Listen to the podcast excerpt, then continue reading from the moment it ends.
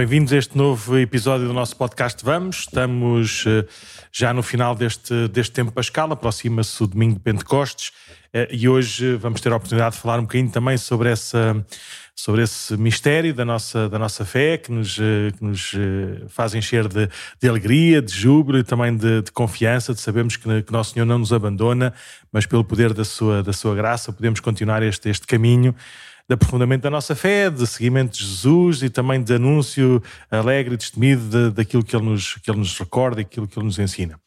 Então, vamos lá recordar o que é aconteceu estes últimos dias, Padmente. Tivemos um Pentecostes antecipado, entre aspas, claro. Ah, foi? Tivemos cá os Crismas no sábado passado. Ah, pois foi. Já foi há tanto tempo. Parece que foi há imenso tempo, mas na verdade foi há quatro dias. Esse, o tempo é que tem a sensação psicológica que passa a correr. Uhum. Mas na verdade foi já aqui ao virar da esquina, veio cá o Senhor Bispo, Dom Joaquim Mendes. Uh, crismou, quantos foram? 67, 68, acho eu. Não. Sim, não, 57. 57, 57. 57 pessoas Sim. que se foram preparando nos vários grupos que temos de preparação para o sacramento da confirmação. E no fundo, portanto, essa semana também foi muito dedicada a isso, no que diz respeito à preparação de papeladas, no que diz respeito a confissões, eh, no que diz respeito também a preparar a celebração.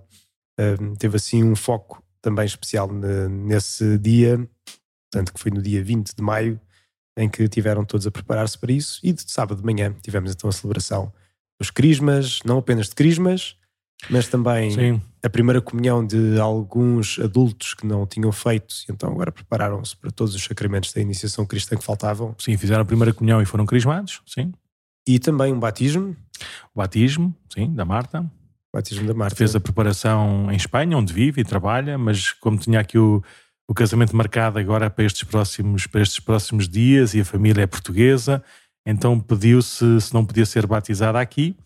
E nós, pronto, nós entramos em contato lá com a paróquia onde ela fez a preparação e onde ela tem feito esta caminhada da fé. E pronto, a igreja é a mesma, por isso uh, foi, foi, foi muito bonito também, essa, essa proximidade e essa universalidade da fé. Sim. Depois, além da universalidade da fé, também tivemos outro caso. Tivemos também um caso de um, Agora vamos lá ver se uso, uso, o termo técnico correto. Como é que é? É o rito de admissão à fé católica. Rito de admissão à fé católica. Portanto, Sim. também de uma das, uh, das, de, das, pessoas que estavam no JIP, de, uh, tanto nosso grupo de catequese do 11 e 12 ano, que hum, também se estava a preparar para o Crisma tranquilamente e quando começámos a tratar de papéis, percebemos que, na verdade, apesar de já ir à missa desde sempre, apesar de fazer Sim. tudo desde sempre. Ter nascido cá em Portugal e tudo, ter crescido aqui neste, neste ambiente, mas. Uh, na verdade, tinha sido batizada numa igreja ortodoxa. Sim. E, portanto, o sacramento é válido, portanto, foi batizada validamente. Descobriu de repente que até já tinha sido crismada, pois os ortodoxos crismam logo a seguir ao batismo. Sim. E, portanto, a preparação para o crisma que estava a fazer fê-lo na mesma, pois, no fundo, isto são também Uh, é uma forma de aprofundarmos intelectualmente e prepararmos para deixar o Espírito vir e mexer naqueles dons que já deu no batismo. Mas o sacramento em si não precisava de receber, do crisma que já tinha recebido. Portanto, aquilo que fez, aquilo que faltava fazer era, no fundo, entrar na plena comunhão com a Igreja Católica, adiante do bispo, fazendo então a profissão de fé, a dizer que de facto queria seguir Jesus e, de uma forma particular, na Igreja Católica.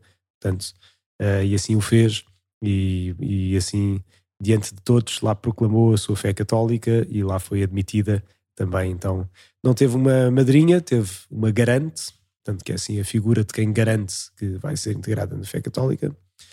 Mas bem, portanto, foi uma. Sim, além desta, desta santa confusão no espírito, não é confusão nenhuma, mas pronto, esta Sim. universalidade de dons do espírito. Também tivemos, e vamos, acho eu que vamos continuar a, a crescer também nessa, nessa participação e nesse acolhimento e nesse, nisto, né, no crescimento da, da, da, unidade da comunidade, que foi a celebração também de alguns uh, jovens, sobretudo jovens, que fizeram a sua preparação aqui na comunidade de língua inglesa, por isso pertencem à paróquia, à paróquia de Cascais, uhum. e tiveram catequese e formação também, todas as semanas, e, e, pronto, e foram crismados juntamente com todos os outros, ou seja, nós se calhar depois temos que continuar a, crescer nesta, nesta integração e nesta comunhão que é muito enriquecedora, Sim. julgo eu. Seja, é muito bom eh, percebemos que somos parte todos da mesma, da mesma, da mesma comunidade.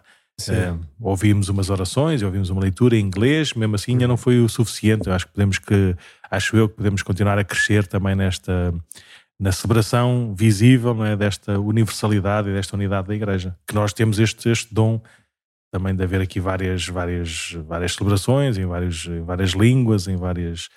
Não Sim. ritos, mas é do mesmo rito, né? mas ano após ano vamos afinando. Uh, felizmente e graças a Deus também, uh, isto pode ser um bom momento também para agradecer todas as pessoas que foram acompanhando, não só uh, os que estão na comunidade inglesa, mas ao longo das catequeses, os animadores e assim que foram preparando. no fundo, foram dando catequese e entre os da catequese, alguns foram fazendo o crisma ao longo do caminho.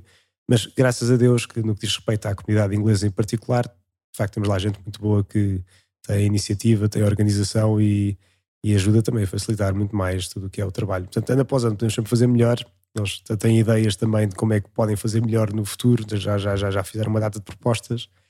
Agora pronto, agora é ir fazendo e ver o que é que o Espírito nos vai guiando e claro, sempre em comunhão com a Igreja, com aquilo que os senhores bispos decidirem de, de melhor, mas um, pronto, mas de facto foi, foi, foi bonito ver também, não é? Hum. Ainda que o grande medo que eu tinha, e acho que felizmente não foi assim tão mal, é que não íamos ter espaço para toda a gente. É? ah, mas eu, tu, tu, estavas, estavas, já não sei, tu na, na, última sessão tinhas outras coisas para fazer, confessar e não sei o quê, então estavas e não estavas. Mas eu, eu, respondi lá às perguntas lá de algumas das nossas crismantes e eu disse: ninguém convida ninguém para a celebração. Hum. Apenas avisam que vão ser crismados, por isso só vem mesmo quem, quem, quem quiser vir. Porque não é impossível. Se de repente vem, vem gente porque se sente obrigado a vir a uma festa importante, uma pessoa importante, Uh, depois, de facto, até o ambiente ficava mais, mais, mais pesado. Agora, as pessoas que vêm sabem para o que é que vêm, por isso não é um, um ligeiro incómodo de ouvirem pior ou de não, não verem tudo, visto como as pessoas comportaram bem, não, não estavam ali a fazer assim uma, uma festa estranha, antes pelo contrário. Por isso, acho que aqui as nossas situações do Crisma normalmente funcionam, funcionam bem mesmo com, com muita gente que é bom, porque as pessoas às vezes não têm noção, mas é uma, mas é uma comunidade, é um grupo que nunca rezou junto, ou seja, que nunca não está habituado a ir à missa juntos, porque vem uhum. de todos os lados, com, com famílias que às vezes também nem sequer pertencem aqui à paróquia, por isso de repente estamos a celebrar o melhor e o máximo que a gente pode celebrar, ou seja, os sacramentos todos da iniciação cristã, com o Senhor Bispo, que habitualmente também não celebra a missa connosco, e temos que criar ali um, um corpo a, a, rezar todos a uma, uma só voz e num só espírito. Isso é mesmo dom do, do Espírito Santo. A gente tenta fazer o melhor possível, ajudar o melhor possível, mas normalmente, normalmente Nosso Senhor dá esses sinais, não é? Que é Ele que conduz esta oração. Uhum. Então, depois, eh, depois desapareceste. Depois eh, fui eh, uma tarde e uma manhã ao fim de semana de preparação do Campo Semente, Foi que vamos ter agora em julho, portanto, para os meninos dos 9 aos 11 anos de idade, que foi, sim, portanto, foi uma preparação de. Pronto, nem sequer chegou a 24 horas. Assim. não, o fim de semana foi mais, mas a presença do padre, pelo menos, é que não, não deu para ser assim tão intensa.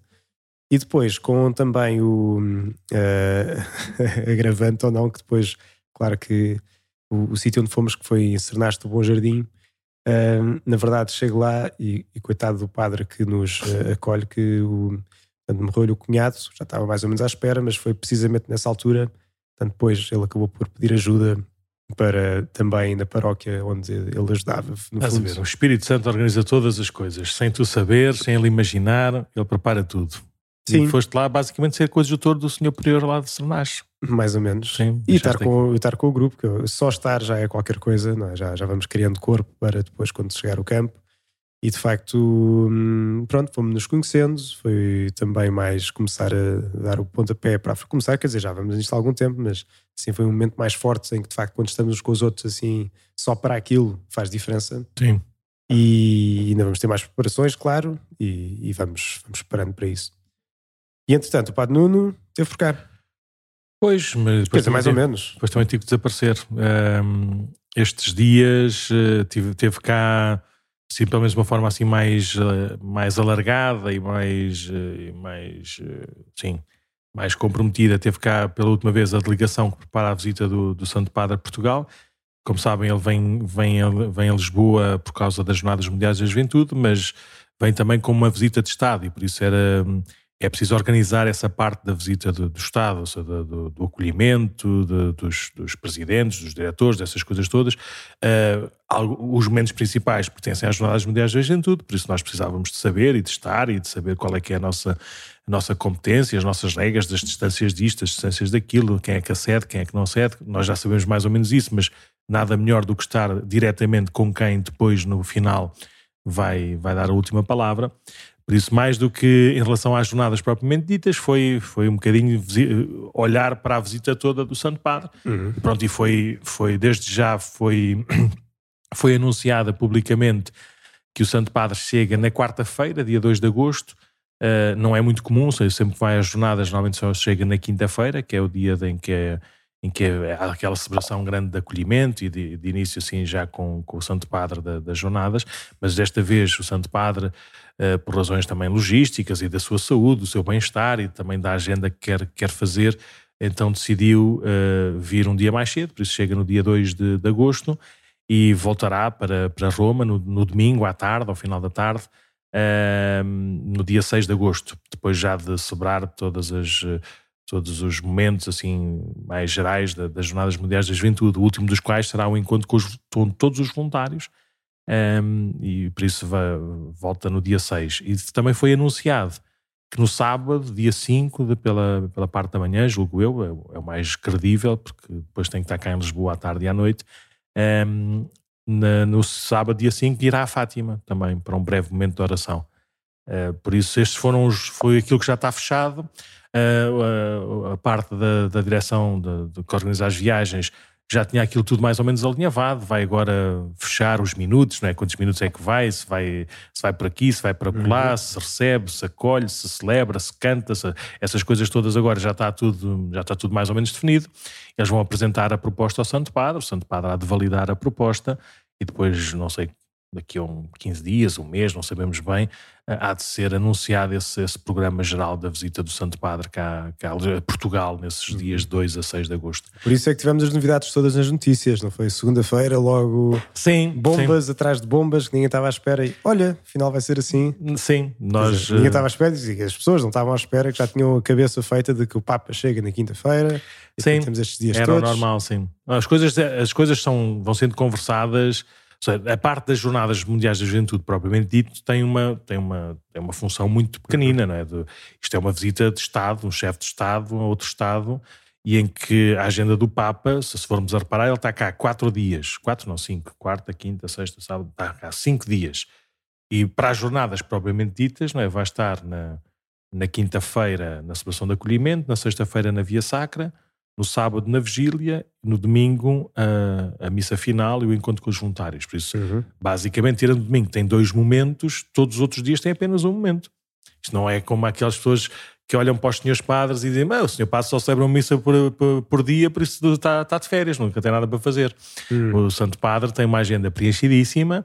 Uh, uma, uma, uma, agenda protocolar e uma agenda pastoral que ele próprio vai, vai decidindo, tendo em conta este ambiente das Jornadas Mundiais da Juventude, mas é uma agenda dele que visita também a igreja, a igreja em Lisboa, a igreja, a igreja em Portugal, por isso vai, vai, vai ser apresentado uhum. essa, essa, essa, esse programa depois atempadamente. Tivemos a ver, uh, tivemos a ajudar a ver alguns locais, a falar com algumas pessoas para eles terem também uma noção e fazerem uma proposta mais mais, mais, mais coerente e consistente uhum. e convicta. Mas pronto, mas correu, correu muito bem, correu muito bem. Foi, foi bom, veio, foi, vieram, cá, vieram cá imensa gente lá da, da, Secretaria de Estado para ver, para ver as condições, para ver os sítios, uh, as seguranças, ter, ter conversas bilaterais também aqui com as forças uh, políticas e de segurança aqui de, de Portugal. Por isso, foi, estava lá, estava lá a servir de motorista, estava, estou a brincar.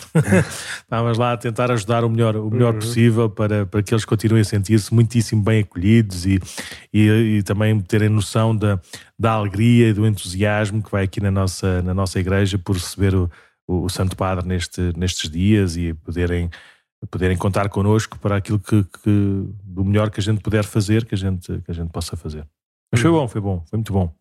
Sim. E pronto, e está, nós estamos a ver os dias a passar, a ver os dias a passar, foi engraçado, no final estava um dos, um dos membros lá da comitiva e dizia-me qualquer coisa que ele tinha gostado tanto de cá estar e estava, estava um dia engraçado, estava um dia bonito e estávamos assim mais descontraídos, assim depois de um almoço ou depois de jantar e, e ele vira-se, que bom, isto agora apetece-me estar aqui até, até, o, até o Papa vir, ou seja, não apetece nada voltar para Roma, quero é que isto aconteça já, não é? Uhum. Mas a dizer, estava a tentar dizer isso de uma maneira boa, sinto-me tão bem aqui por mim não fazia já as jornadas, ou seja, continuava já as jornadas. E eu disse na brincadeira também: olha, nós já estamos naquela coisa que aquilo que a gente espera é quando o Papa se for embora. ou seja, já estamos a viver depois. Já estamos a viver eh, como se as jornadas tivessem já a acontecer, ou seja, o tipo uhum. de trabalho, de empenho, de preocupação, de ânimo, tudo. E por isso nós agora já não, já não temos a perspectiva do dia 2 quando chega, mas já temos a perspectiva do dia 6 quando, quando volta, porque para nós o Papa já cá está. Uhum. E por isso já estamos a trabalhar. Ele riu-se e dizer, é verdade, é verdade, eu percebo. Mas pronto, mas foi, foi, foi um momento engraçado também de partilha de, de, de experiências e de perspectivas, até porque a maior parte de nós é a primeira vez que estamos a tentar organizar um evento que nunca foi organizado em Portugal, nem que vai ser organizado. Por isso é mesmo, isto é mesmo do Espírito Santo. Estava um, um a dizer isso, a dizer, explicar, este, explicar esta, esta organização a quem quer que seja com dois dedos de testa é missão impossível. Uhum. Estamos a. É um grupo que nunca trabalhou em conjunto, marcadamente voluntários, ou seja, que nunca nem sequer têm as não tem necessariamente que ter as competências assim profissionais necessárias para fazer uma coisa de, deste género. São uma equipa que nunca trabalhou em conjunto, que, que só está para isto e depois a seguir vai-se dispersando e cada um vai para, para, a sua vida outra vez, a fazer um, um, encontro que nunca foi feito por ninguém, ou seja, que não há experiência nenhuma para, para, para fazer. Quer dizer, é, é, humanamente impossível fazer uma coisa dessas, não é? E o que é certo é que todos fazem essa experiência e em todas as jornadas acontece tudo tudo, como quem diz, mas acontece bem, acontece a obra de Deus, por isso é, é muito bom nós sentirmos que, que isto não é nosso. Uhum. É muito bom nós sentirmos e dar-nos confiança e alento e exigência. E pronto, estamos aqui hoje a falar sobre o Espírito Santo e neste tempo do, do Pentecostes, e por isso é também um, um sinal de grande alegria e de confiança para continuarmos este, este empenho, fazer tudo o que está ao nosso alcance para que tudo corra bem. Sim. Mas pronto, foi mais ou menos isso esta semana e agora pronto, agora já voltámos aqui ao semi-normal tanto quanto, não é? Agora vão ser as últimas semanas, os últimos meses. Eh, vamos assim pouco a pouco também dando as notícias que pudermos ir dando, mas vamos preparando para, para receber aqui os peregrinos eh, uhum. que vêm aqui à Jornada Mundial de Juventude. Sim, e para hoje então tínhamos pensado em falar, já que estamos nesta semana de preparar a vinda do Espírito Santo, uh, de falar disso mesmo, quem é que é o Espírito Santo e como é que vem. Um, falar depois de uma coisa que normalmente também associamos ao Espírito Santo, no que diz respeito a nós lermos a nossa realidade à nossa volta. Assim, só um pequeno comentário do que é que são isto dos sinais dos tempos, que de vez em quando ouvimos assim comentado, mas o que é que isso significa, então, na verdade. E depois, como ainda estamos no tempo das primeiras comunhões, pedimos a algumas crianças que dessem um pequeno testemunho de como é que foi a primeira comunhão, como é que se prepararam, como é que foi receber Jesus e o que é que podem fazer agora para viver Jesus mais a sério. Uh, e depois comentarmos um bocadinho isso, né? de facto, mais para famílias assim que nos ouvem, como é que podemos então de facto ajudar estas crianças que receberam Jesus agora a tirar todo o fruto que Jesus nos quer dar a partir desse sacramento. Boa. Então, o que é que hoje nos queres dizer assim de um bocadinho sobre, sobre o Espírito Santo? Bem, o Espírito Santo, assim, claramente sabemos que é a terceira pessoa da Santíssima Trindade, é? uhum. o Pai, o Filho e o Espírito Santo. Tem, assim, uma missão primeira que nunca é, digamos, completamente uh, diferente do Pai e do Filho, não é? Porque o Pai, o Filho e o Espírito Santo são um, é? é? uma, são três pessoas e uma única substância, não é? Uma ucia. Uhum. E, e, portanto, o que faz o Pai, claro que está lá o Filho, que está lá o Espírito Santo, o que faz o Filho claro que também é no Espírito e com o Pai. Portanto, está sempre tudo em conjunto, mas a missão específica do Espírito Santo, no fundo, é, é uma missão conjunta com o Filho, é claro que é enviado pelo Pai, um, e tem este papel, se quiserem, de primeiro, é o primeiro que vem e que desperta a fé, né, que ninguém acredita a não ser pelo Espírito Santo, ou seja, por mais que nós achemos que nós agimos ou que eu é que decidi agora acreditar, antes disso lá esteve o Espírito Santo que nos atraiu para Deus. Uhum. Ao mesmo tempo, é o último a revelar-se, porque é aquele que muitas vezes dizemos que é o grande desconhecido, Pois, na verdade, como é que nós falamos bem de Espírito Santo quando de facto ele age como uma brisa suave que passa e não tem assim, não é como o Filho, em que podemos dizer: olha, este é Jesus, Deus feito homem, não é? Portanto, verdadeiro Deus, verdadeiro homem. O Espírito Santo a revelar-se normalmente é sempre é o último na revelação de si mesmo e é o primeiro a despertar a fé. E na verdade, agora que estamos neste tempo até ao Pentecostes, em que estamos a pedir que venha ao Espírito Santo e que encha os nossos corações, hum, é bom pedirmos né, que venha ao Espírito, já que uhum. ele que desperta a fé, então vem Espírito Santo para despertar a nossa fé. Uhum. Um, e por isso é que há uma coisa tradicional que fazemos na igreja, que são estes tempos de preparação, né? os, os, tempos de preparação a pedir o Espírito Santo, as novenas, que muita gente está a fazer agora. E o que é que é isso das novenas do Espírito Santo? No fundo, é um tempo de preparação que o próprio Jesus disse se formos a reparar o que é que Jesus disse quando subiu aos céus, se nos lembrarmos daquilo que celebramos no último domingo da Ascensão, ele disse que ia, mas dizia para eles ficarem perto de Jerusalém e que se mantivessem juntos em oração. Portanto, no fundo, a novena que estamos agora a celebrar para, para, para a vinda do Espírito Santo, este tempo de expectativa foi o próprio Jesus que disse: mantenham-se juntos em Jerusalém, porque, no fundo, vem o Espírito Santo e, portanto, estamos a preparar-nos para receber este dom que vem um, com o próprio Jesus. E por isso mesmo é bom nós prepararmos esta vinda do Espírito Santo falando também com o Espírito Santo. Isto que os santos também nos recomendavam, por exemplo, o Santo Inácio de Loyola, quando começava a oração, rezava primeiro ao Pai, portanto falava diretamente com a pessoa do Pai, é? a Santíssima Trindade são três pessoas. Portanto, isso são três pessoas, podemos falar também com cada uma das pessoas ainda que saibamos, quando falamos com o Pai, claro que falamos também com o Filho e com o Espírito Santo, mas podemos dirigir diretamente a cada uma dessas pessoas. Uhum. Portanto, este tempo agora, estes, estes dias que nos separam do, da festa do Espírito Santo, são bons para nós falarmos, se calhar, um pouco mais com o Espírito Santo diretamente. Dizer, Espírito Santo vem, sabes que eu posso estar triste, manda-me, manda-me de facto os teus dons para que possa vir a alegria na minha vida, enche o meu coração do teu fogo, faz-me sentir aquele ardor primeiro que eu sentia há não sei quantos anos podemos falar diretamente com o Espírito Santo e assim preparar essa vinda agora na festa do Pentecostes. Uhum. Sim, o Espírito Santo é uma pessoa, por isso a gente pode e deve dirigir-lhe a oração e, a, e as preces. Sim, portanto não é apenas uma, uma categoria teológica que serve para nós arrumarmos a cabeça, mas de facto é uma pessoa viva, não é? Como todo o cristianismo, é uma relação, é uma relação com Deus. Portanto, nós falamos Sim. com Deus e as coisas todas que nós fazemos e que procuramos viver de acordo é dentro deste contexto de uma relação com Deus que nos ama e que nos fez e que nos quer bem. Portanto, o Espírito Santo é essa pessoa também que quer ter esta relação connosco. Portanto, agora relacionamos de uma forma especial com o Espírito Santo nestes dias. Sim, há um, há um texto, de certeza que também conheces, mas agora estava aqui à procura rapidamente, que é de que é capaz de ser daqueles mais, eh, não sei, mais simples, mas mais eloquentes, pelo menos assim próximos de nós, próximos do tempo de nós, sobre o Espírito Santo, que até foi preferido, pelo menos é, é ele que se, que se dá esta autoria, pelo patriarca de Constantinopla, o patriarca Atenágoras, ali no, hum. nos anos 60, ele grande amigo do Papa Paulo VI, e ele, ele tem, este, tem este texto que, se me deres autorização, posso, posso claro. ler. Então, para falar um bocadinho sobre o Espírito Santo, o Espírito Santo vê-se, como tu, como tu disseste, é, é uma pessoa, mas vê-se pelos frutos, não é? vê-se pela, pelo que acontece depois à, à, sua volta. Ou seja, não, não, tem um, não tem um corpo físico como, uhum. como, como, como o de Jesus, não é? Por isso a sua ação e a sua presença é mais ou menos. Por isso é que se usa os exemplos do, do vento, do fogo, não é? do sopro, uhum. uh, da vida. É assim, são, são coisas que, que, que, se, que, não, não são contidas, ou seja, que não são, não são fechadas, não são compreendidas e vê-se o efeito na, nas outras coisas. Então ele diz: sem o Espírito Santo, Deus está longe Cristo permanece no passado.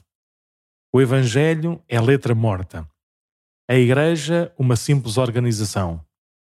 A autoridade, despotismo. A missão, propaganda. O culto, uma tarefa a cumprir. A vida cristã, uma moral de escravos. Hum.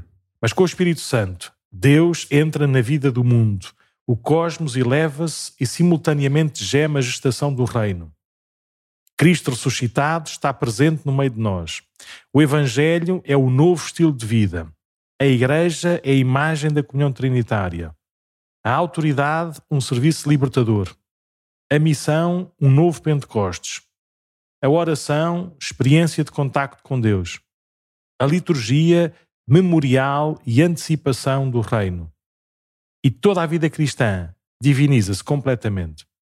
Depois termina, creio que o Espírito Santo é a alma de evangelização e a Igreja de Jesus Cristo a pele dessa alma. Uhum.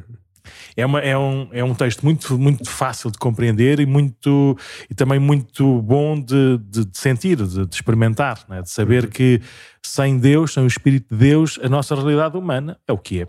É só isso. Uhum. Mas uh, nesta nossa realidade humana, e todos nós, julgo eu, conseguimos uh, uh, intuir e experimentar e ver isso, há a vida de Deus a acontecer. Nós vemos isso na, na, nossa, na nossa vida ministerial, é? no, no, sacramento da ordem, mas com certeza que, que, muitos de nós, também no serviço da igreja e no serviço aos outros, percebemos que, que Deus tem lá uma mãozinha, para dizer o mínimo, não é? Está lá tudo, não é? Tudo que é de bom vem dele. Portanto... Sim.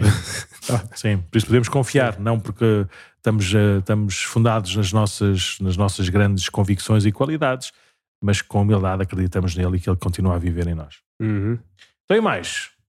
E como é que como é que Nosso Senhor então, como é que o Espírito Santo atua na sua na sua igreja? Então, o Padre Nuno agora falou das manifestações do Espírito Santo, não é que nós vemos sobretudo pelas manifestações que ele vai fazendo. Um, e existe umas manifestações particulares que chamamos os carismas, que podem ser coisas extraordinárias, ou seja, assim fora do, fora do normal, ou coisas simples e humildes, como por exemplo alguém que não sei, coisas como simplesmente uma grande delicadeza de alguém, ou uma pessoa fala com alguém parece que é a única que está no mundo. Carismas, no fundo, são estas graças que dá ao Espírito Santo de uma forma direta ou indireta e que têm um grande benefício para a edificação da igreja. Um, e que, no fundo, ajuda a corresponder àquilo que são as necessidades da igreja, dos homens, do mundo. E, portanto, é qualquer coisa que o Espírito Santo dá, que às vezes são coisas extraordinárias, e que já vamos falar um bocadinho sobre isso, mas que no fundo serve para a edificação da igreja e que no fundo é isso mesmo, não é? Não, não é, não é uma coisa simplesmente para a pessoa se vangloriar, mas tem uma função também eclesial. Uhum. Isto porque muitas vezes nós ouvimos relatos assim de pessoas que às vezes até podemos estranhar, e já vou contar uma história daqui a pouco de alguém que também estranhava e depois uh, perceber que acabou por entranhar e muito mais do que isso, que de facto o Espírito Santo e quer dizer, e Jesus, quer dizer, lá estava Jesus e o Espírito Santo sempre os dois uh, uh, numa, na mesma missão conjunta, mas estão vivos. Não é uma coisa do passado, como ouvíamos há bocado o, o Atenágoras a dizer, não é simplesmente, ou seja, é uma coisa de hoje, estão vivos e dão vida hoje.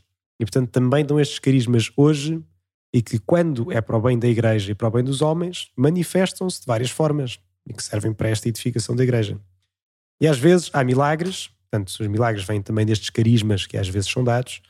Há também outro tipo de manifestações que, diríamos nós assim, algo mais uh, fora do comum, para não dizer esquisitas, assim, a quem não conhece, que pode parecer assim algo estranho, que de facto o Espírito Santo às vezes concede para, no fundo, dizer: olha, lembrar que Jesus está vivo, isto não é apenas uma história, eu permito que isto aconteça para que possam acreditar.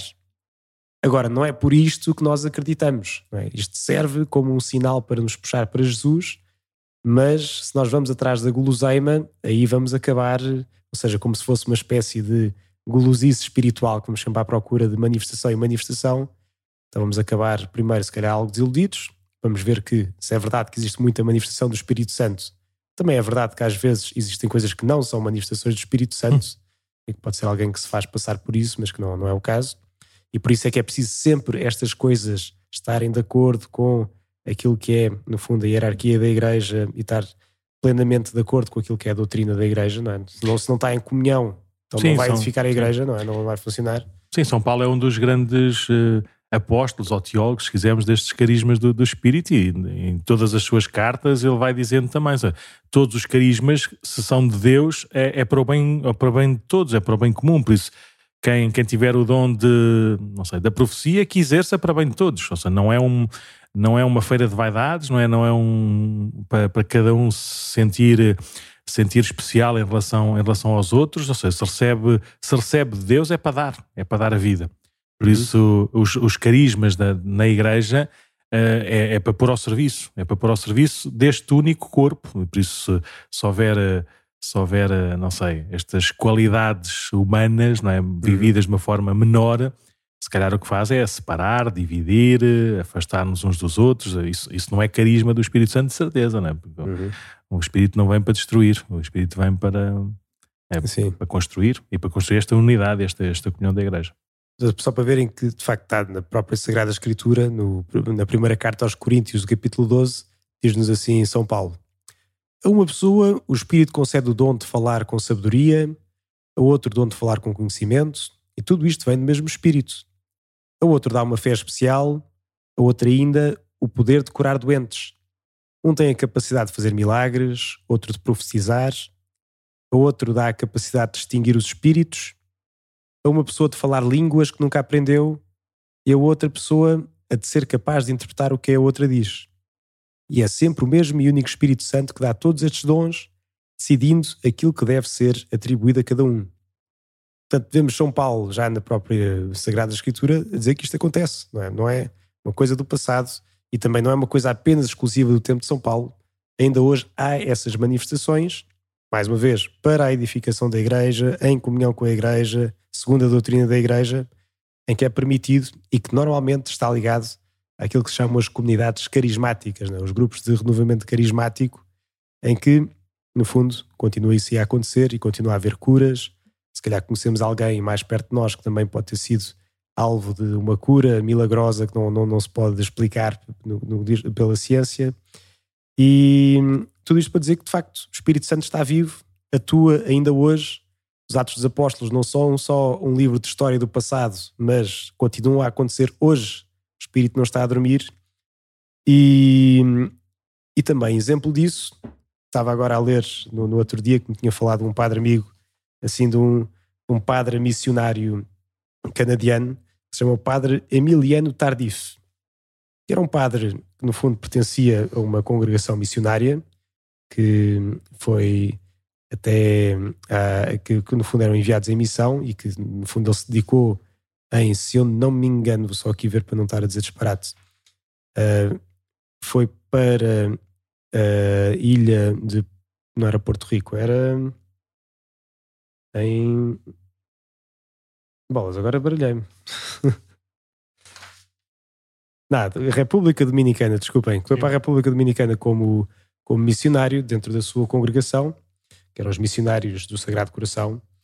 E lá fez uma data de obras sociais, edificou um seminário. No fundo, era um padre muito ativo e que fazia muitas coisas, mas que ao mesmo tempo foi tendo assim algum cansaço de todas as mil e uma coisas e preparações que tinha que fazer. E o cansaço acabou por também levar-lhe a saúde. Ele acabou por contrair tuberculose, isto em 1973, o ano em que ele apanhou tuberculose, portanto é uma coisa recente, não é uma coisa de há mil anos atrás, mas que pronto, foi há pouco tempo. E, e então depois teve de ser voltado, mandado outra vez de volta para o Canadá para se curar. Conta-se que, que ele chega ao hospital e os médicos viram num tal estado que achavam que não sabiam se ele ia passar a noite, mas lá passou a noite e ao longo desta sua estadia no hospital, depois acabou por ser visitado por um grupo, por um apostolado que havia no hospital onde ele estava, que visitava doentes e rezava com eles, rezava sobre eles e pediram então uma vez, quando foram visitá-lo ao seu quarto, se podiam rezar com ele e se podiam lhe impor as mãos. E ele era assim um pouco desconfiado e disse: está bem, também não, quer dizer, rezar com ele ali a dizer que não, o que é que havia de ser. Mas ele não, na altura não, não, não, acreditava muito nestas coisas, não sabia que, que aconteceriam assim. E disse: está bem, mas fechem a porta. Pronto, não queria mais hum. ser visto pelo, pelo, pelos outros. Então e lá rezaram, depois puseram as mãos sobre ele, também como, como diz uh, nos Atos dos Apóstolos que eles faziam sobre isso, quando acho que é São Paulo também que diz, não é? Está alguém doente, que chamos, presbíteros. São Tiago. São Tiago. São Tiago. Uh, chamos, presbíteros e que imponham as mãos e, um, e dei-lhe o óleo também, não é? Portanto, um, um, como é que se diz? Um gão, não. não sei. Um jão. Um jão. Sim. Dá para ser um giro, um giro. Um façam a unção. Pronto. E façam a unção com com o santo óleo. Uh, mas pronto, no fundo era só rezavam e impunham as mãos sobre, uh, sobre ele. E ele diz que sentia um grande ardor nos pulmões, onde tinha tuberculose, e que depois, no dia a seguir, sentiu-se curado. e que os médicos andaram à procura de onde é que estava a tuberculose, não sei o quê, não conseguiam descobrir. Passado quatro dias, ele estava a sair do hospital quando tinha entrado a parecer que, que, que ia morrer.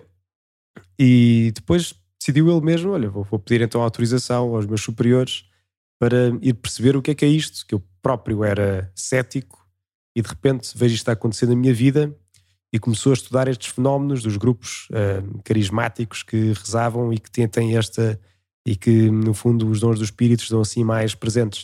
Pronto, foi estudando ele mesmo depois recebeu um dom da cura, em que no fundo também rezava sobre pessoas e outras pessoas ficavam curadas. E morreu agora em 1999, agora que já foi há 23 anos, mas. Uh, e tem a causa de beatificação aberta. Portanto, começou agora esse processo da, da causa de beatificação. Estas coisas sempre demoram mais, demoram algum tempo, quando é assim alguém mais desconhecido, normalmente. E, mas pronto, mas como tem a causa de beatificação, à partida não há de ser ninguém assim de esquisito, não é? Mas, mais uma vez, daqui a uns anos virem que afinal não, pronto. Mas no fundo, só para dizer que o Espírito Santo está vivo, dá carismas às vezes extraordinários, como pode ter dado de facto este padre e a todos aqueles que passaram pela vida dele e que de facto depois testemunham milagres. Não é por isto que nós acreditamos, nós acreditamos porque acreditamos no amor do Pai e que se entregou por nós e que se de facto há sinais a confirmar isso, ainda bem. Se não há, graças a Deus na mesma, hum. não é para andarmos à procura dos sinais, é para vivermos pela fé.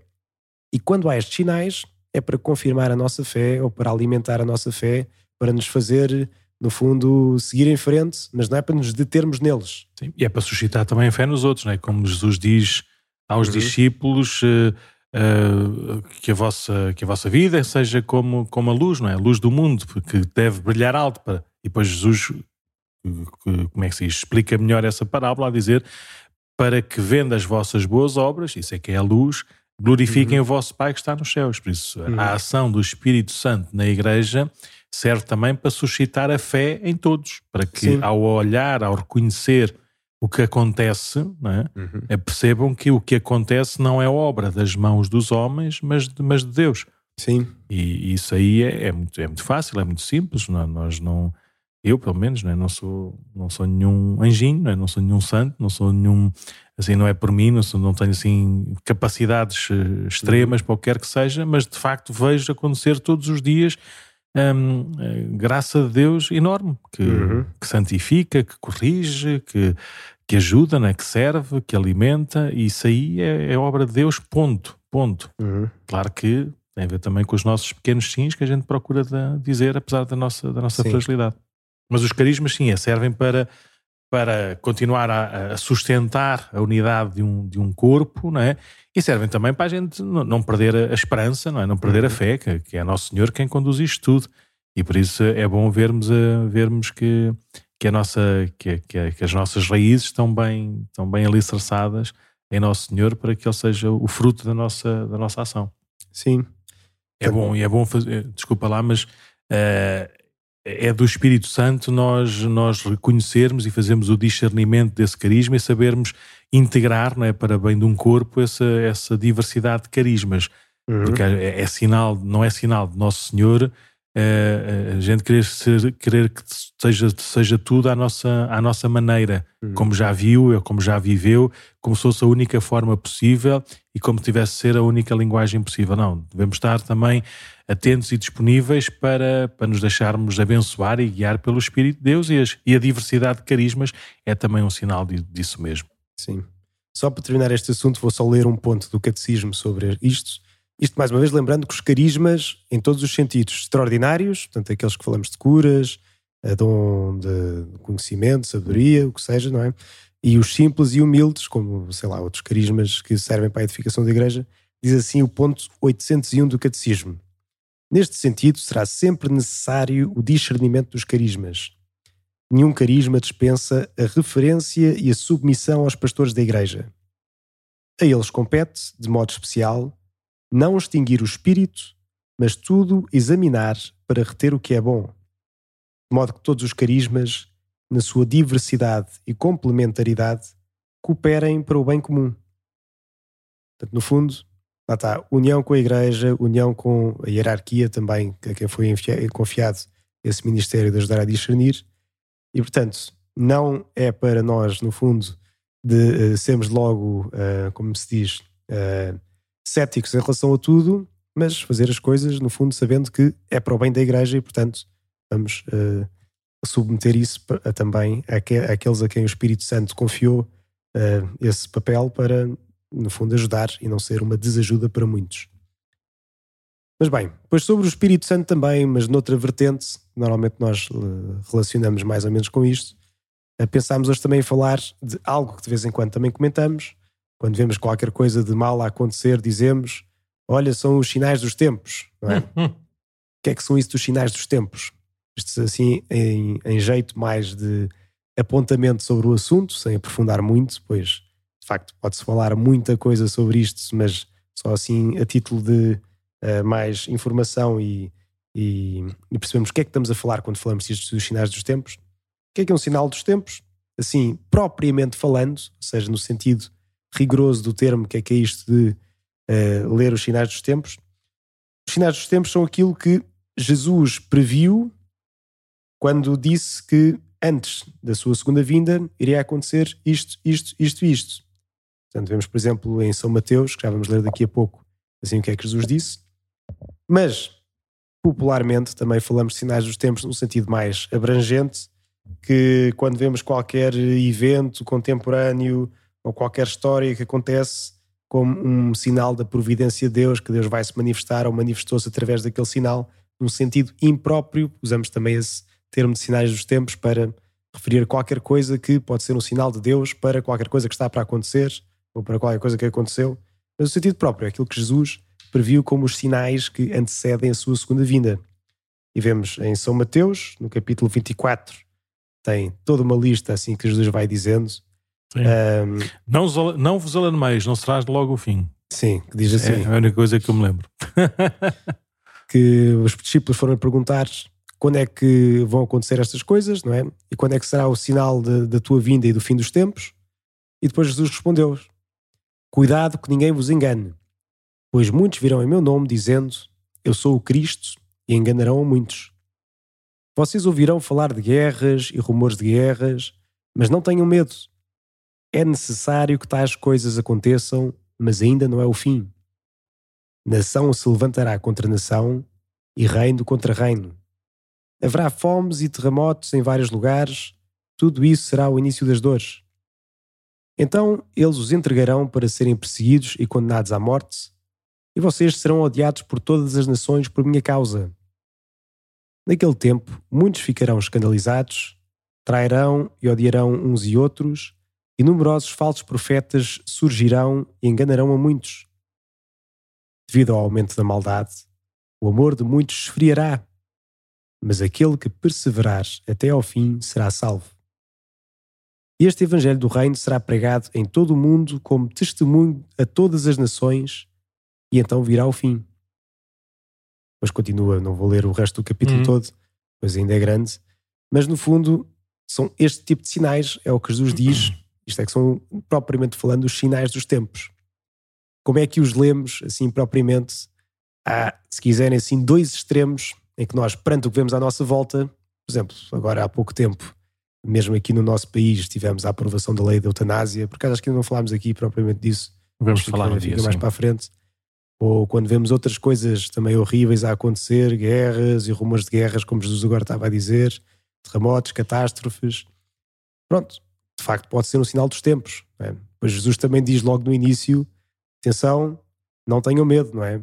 Não fiquem paralisados com a situação, não, não venham também simplesmente a seguir outros que vos podem enganar. Mas como é que reagimos perante estas coisas más que podem acontecer à nossa volta? Pode ser no sinal dos tempos? Pode. Pode também não ser, não é? Não, não é assim claramente. Jesus diz que isso vai acontecer antes. Agora, quando é que é o iminente? Se ninguém sabe o dia nem a hora, também disse Jesus. Então, como é que nos posicionamos diante disso? Uma atitude que podemos ter é dizer: olha, isto vai acontecer, faz parte, está Jesus a chegar, portanto quero lá saber.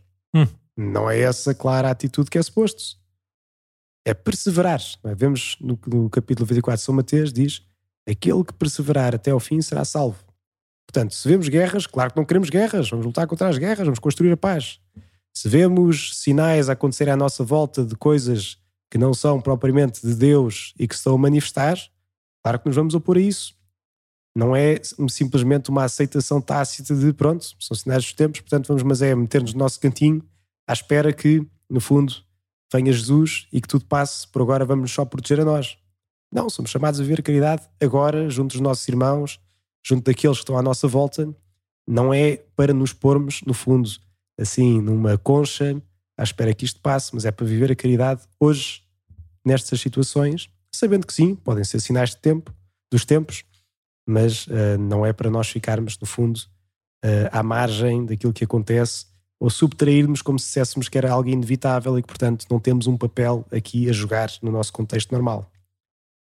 Um, mas pronto, isto era só assim um mini apontamento. Sim, no Conselho Vaticano II, na Lumen Gentium, também. Lumen Gentium não, na Gaudium et Spes. Lumen Gentium é uma constituição dogmática sobre a Igreja, a Gaudium et Spes é, uma, é, uma, é um texto mais pastoral, por assim dizer. Não é? E uma das imagens que surge, não é? uma das linguagens que aparece, é essa a Igreja deve, deve saber ler os sinais dos tempos, né? à luz uhum. do Espírito.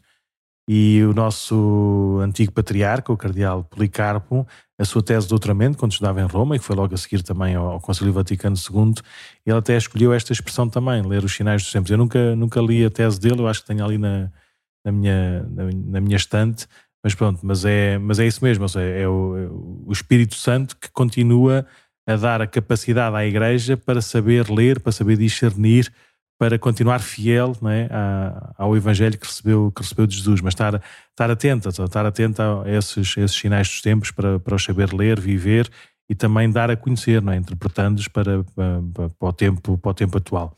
Sim. Por isso é, é isso, ou seja, o, o Evangelho de Nosso Senhor, a pessoa de Jesus, uh, segue-se, não é, porque estamos profundamente enraizados na fé, na fé que recebemos pelo batismo, na fé que é alimentada também pela, pela vida na igreja, eh, mas, mas não é para estarmos fechados, é para estarmos eh, atentos e, e a ver que, como é que esses sinais de, dos tempos nos, nos, nos, estimulam a sermos mais fiéis a Nosso Senhor. Por exemplo, diz aqui a Gaudium et Spes no ponto 4. Uhum. Para levar a cabo esta missão, é dever da Igreja investigar a todo momento os sinais dos tempos e interpretá-los à luz do Evangelho, uhum. para que assim possa responder de modo adaptado em cada geração às eternas perguntas dos homens acerca do sentido da vida presente e da futura e da relação entre ambas. É, por isso, necessário conhecer e compreender o mundo em que vivemos, as suas esperanças e aspirações e o seu caráter tantas vezes dramático. Algumas das principais características do mundo atual podem delinear-se do seguinte modo. Depois passa, continua depois assim. Sim. Mas, no fundo, investigar os sinais dos tempos, sim, estar atento àquilo que acontece, não ser indiferente a isso, mas interpretá-los à luz do Evangelho. Sim, o que é que o Evangelho nos chama a fazer diante da eutanásia, que agora foi aprovada, diante de sim. tantas outras coisas que podemos ver à nossa volta, política, cultural, social. Sim, não está nada escrito no Evangelho diretamente sobre isso, ou seja, tem que ser interpretar esses uhum. sinais à luz do, à luz do Evangelho ou diante de uma lei que implica toda a gente aceitar qualquer coisa que não vai de acordo com a antropologia natural, eh, cristã, quisermos, sobre o homem.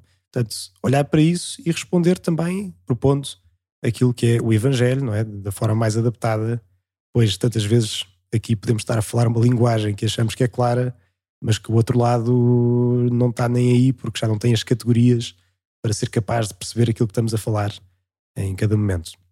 Mas pronto, era só um pequeno apontamento sobre ler os sinais dos tempos. Lá está, mais uma vez, tudo isto aqui daria um, um todo um, um, programa de podcast, mas só assim o que é que são os sinais dos tempos?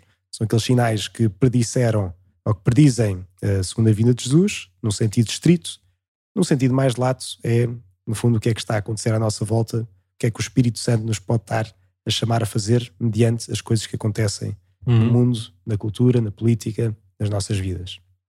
Então vá, para terminar, se calhar já, já não vamos muito a tempo disto, mas não queremos deixar de, de passar, uh, até porque no, no, ano passado, acho eu, nós até tivemos aqui um ou dois programas especiais com a participação particular das, das, das nossas crianças na catequese e, e, e, o, e o Padre Menda, aqui com as suas tecnologias avançadíssimas, uh, falou com, com algumas das nossas, das nossas crianças da catequese e fez basicamente três perguntas, que era o antes, não é? Como é que se foram preparando, a, a, comunhão, não é? Como, o que é que sentiram, o que é que, como é que experimentaram essa primeira comunhão e agora o depois, não é? O que é que estão, o que é que querem fazer para, para ser mais amigo ou amiga de Jesus.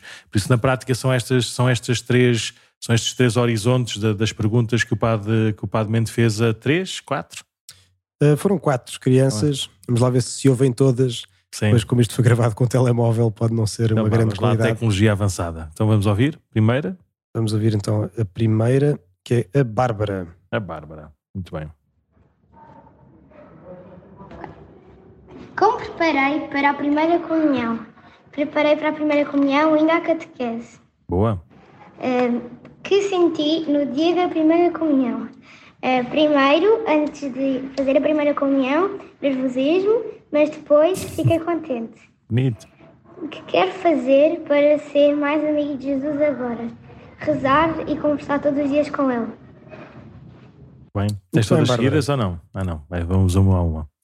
Não, uh, força, desculpa. Não, podemos pôr mais se quiser e depois tá comentamos bem. as várias. Tá então agora a Maria Leonor diz-nos o seguinte. Como preparei para a primeira comunhão? Deram-nos um livrinho com as perguntas e depois eu treinei muitos dias então. Bom, assim é que é. Que senti no dia da primeira comunhão? Feliz. Uau, feliz. Que quero fazer para ser mais amigo de Jesus agora?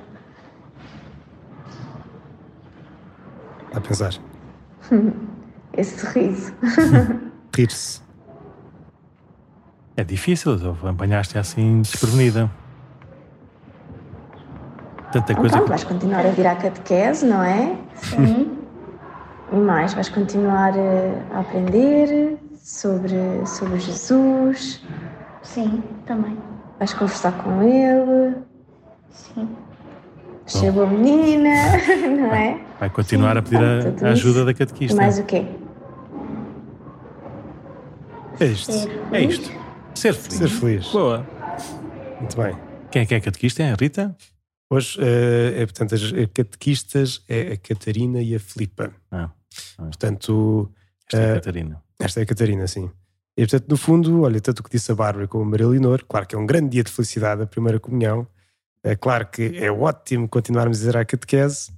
Agora podemos dar um bocadinho mais, não é? Agora hum. sim, irmos atrás mais de Jesus, a missa, claro. Isso aí já, já era um, já, já, já, já tínhamos falado antes nas preparações e tudo que, no fundo, se nós vamos receber Jesus, temos de ter esta relação com Jesus, é? temos de renovar sempre este amor que temos, esta vontade de estar com Ele e pronto, o que nos pede de facto é nós vamos lá prestar culto a Deus ou ir estar, estar diante de Jesus todos os domingos, enquanto família alargada, enquanto igreja, e esse de facto é o ponto principal. E depois sim, continuar na catequese, continuar a rezar, não é? Rezar cada vez mais. Um, e depois, olha, também é um bocadinho na criatividade da relação. O que é que podemos fazer mais para amar Jesus? Vamos ouvir mais então agora a Luísa e a Manuela. Primeiro a Luísa. Uh, eu preparei-me para a primeira comunhão da catequese uhum.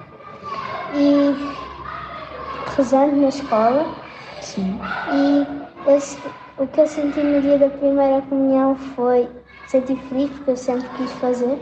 e o que quero fazer para ser mais amigo de Jesus agora, continuar a ir à catequese. Boa. Muito bem. Ana Luísa. Muito bem. E agora a Manuela. Como me preparei para a primeira comunhão? eu, todos os dias, eu, de noite, rezava, pedia.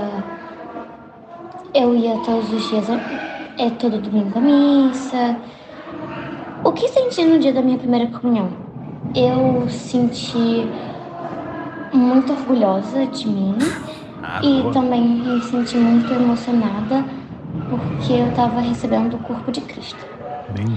O que o que queres fazer para ser mais amigo de Jesus agora? Eu vou eu vou rezar mais todos os dias, à noite, de dia, à tarde. Eu pretendo ir mais à missa e pretendo falar mais com Jesus. bem. bem. Ir à catequese, ir à missa, ser mais amiga de Jesus, rezar dizem todas rezar à noite. Eu costumo dizer sempre aos meninos: ótimo, mas vamos rezar de manhã também, não é? É melhor rezar durante o dia, porque à Sim. noite a gente adormece. Sim, quer dizer, que nós damos um beijinho de bom dia aos pais e de boa noite aos pais. Todos dar também um beijinho de bom dia e boa noite a Jesus, com, com a nossa oração, com a nossa dedicação também a Ele. Então queres então, queres então terminar com, com um quadro também de sugestões, ou seja, é normal se crianças mais, mais novas serem apanhadas uhum. assim na curva, são, são todos muito amigos do Padre Mendes, mas mesmo assim ele também pode, pode intimidar um bocadinho, assim com perguntas, com telemóvel, com tudo, e foram, foram feitas ali no início da, da, da catequese. Uh, mas deu para perceber o, o espírito e o, e o tom né, de, de, uma grande alegria, também da consciência da preparação uhum. para receber de Jesus. O que vem aí para a frente, pronto, se calhar uh, temos que continuar a ser nós. Nós ouvimos lá a Catarina, a catequista, a ir dando assim algumas sugestões de como Sim. podemos continuar a ser mais amigos de Jesus. Padre queres, queres sintetizar um bocadinho assim algumas propostas para continuar este, este caminho no crescimento da fé? Então, o que disseram, acho que é importantíssimo continuar a ir à missa, ir à catequese, continuar a rezar e sempre continuarmos o caminho, porque isto é tudo uma iniciação na relação com Jesus. E se agora fizeram a primeira comunhão, é que já estão neste caminho há algum tempo, mas podemos agora ser um bocadinho mais criativos, não é? Podemos pensar o que é que podemos fazer mais. Olha, podemos ler a Bíblia, a certeza que tem uma Bíblia em casa, ainda por cima eh, a Bárbara, a Maria, a Leonor, a Luísa e a Manuela já estão no quarto ano, já estão a ver a Bíblia mais concretamente e pelo que podem ler a Bíblia, sim um bocadinho todos os dias, ou ao domingo, por exemplo, pegar numa história, pedir ajuda aos pais para conhecer mais da vida de Jesus e também outras histórias da Bíblia. Um, podemos ir visitar Jesus na igreja. Até imagina, saímos da escola mais cedo, uma sexta-feira, olha, vamos visitar Jesus à igreja. E quem sabe, olha, já vamos à missa ao domingo, mas se quisermos, até podemos, uh, num dia especial, quando fazemos anos, ou quando a mãe faz anos, ou assim, olha, vamos à missa agradecer a Jesus a vida da mãe. Por exemplo, assim, pequeninas coisas podem ajudar a, ir, a sermos mais amigos de Jesus. Podemos ser mais amigos de Jesus visitando Jesus nos doentes e nos pobres, não é? ter mais atenção por eles.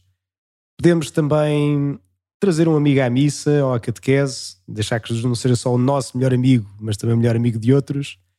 E no fundo, olhem, é deixarmos continuar a fazer este caminho e que o Espírito Santo possa inspirar-vos também agora a fazerem grandes coisas, não é? Que a vossa vida ainda é um grande mistério para nós, que vocês ainda só têm 9, 10 anos, mas se deixarem o Espírito Santo vir e seguirem mais concretamente a Jesus destas formas e de outras que vos pode ajudar o Espírito Santo a inspirar, então pode ser mesmo uma vida espetacular de amizade com Jesus e, é, e quem sabe o que, é, que é que serão daqui a uns anos. Bom, bom. E, e, pode ser eh, pode ser muito mais do que isto, mas eu eh, na relação com, com Jesus é bom termos é bom termos eh, método, proposta, empenho, ou seja, uma, uma tomada de decisão de ir por aqui, de ir para lá, mas segundo a minha experiência pessoal e também de acompanhar outras, outras pessoas, né, normalmente Deus espera tudo isto, ou seja, não, hum. porque se for só se for só a minha lista, ou seja, se ficar Sim. só a minha satisfação de cumprir aquilo que eu sei, não é? É, é, é, acaba logo, acaba rápido, que é só vaidade. Agora, se, se de facto eu me empenhar e eu crescer, eu ganhar a, a vontade e eu estar mais à vontade também para, para estar com, com o Nosso Senhor, o que acontece é normalmente Deus ajuda-me a superar todas estas minhas, eh, estas minhas propostas e naturalmente eh, fazemos muito mais e muito melhor e não queremos outra coisa senão viver esta, esta comunhão com Jesus. Por isso, continuamos este, este caminho. Eu repito, às vezes, a, brincadeira de linguagem, mas tem, acho eu que tem um sentido muito, muito sincero, uh, que é mais importante do que a primeira comunhão é a segunda. Não é mais importante do que, do que chegar lá, não é? do, que, do que fazer aquilo que era uma, uma, um, chegar a um marco qualquer e, e ao que ele pode significar, é viver, é viver essa, essa comunhão com, com o Nosso Senhor, naquilo que é o cotidiano da nossa, do nosso crescimento da fé. Por isso, o, continuamos a ir à missa, quer seja na, na paróquia, na missa, no horário que sempre vamos durante, durante o tempo letivo, uh, quer seja quando, quando estamos de férias ou quando vamos passear a outro sítio qualquer, ou visitar os nossos avós ou outra coisa parecida. Seja, ir à missa, a missa é sempre igual, uh, onde quer que esteja, em qualquer que seja a língua em que seja, em que, que seja celebrada. Por isso é, é muito importante que a missa seja, continue a ser o, o, centro, o foco desta nossa caminhada cristã, que depois naturalmente vai suscitar o desejo de conhecer melhor a história de Jesus, lendo, lendo a Bíblia, vai suscitar também uma, uma, um diálogo mais íntimo e mais amigo dele, por isso na nossa oração, quer seja durante o dia, quer seja durante a noite, também vai nos recordar constantemente o bem que a gente pode fazer, tanto no respeito aos pais, como no cuidado dos mais, dos mais pequeninos.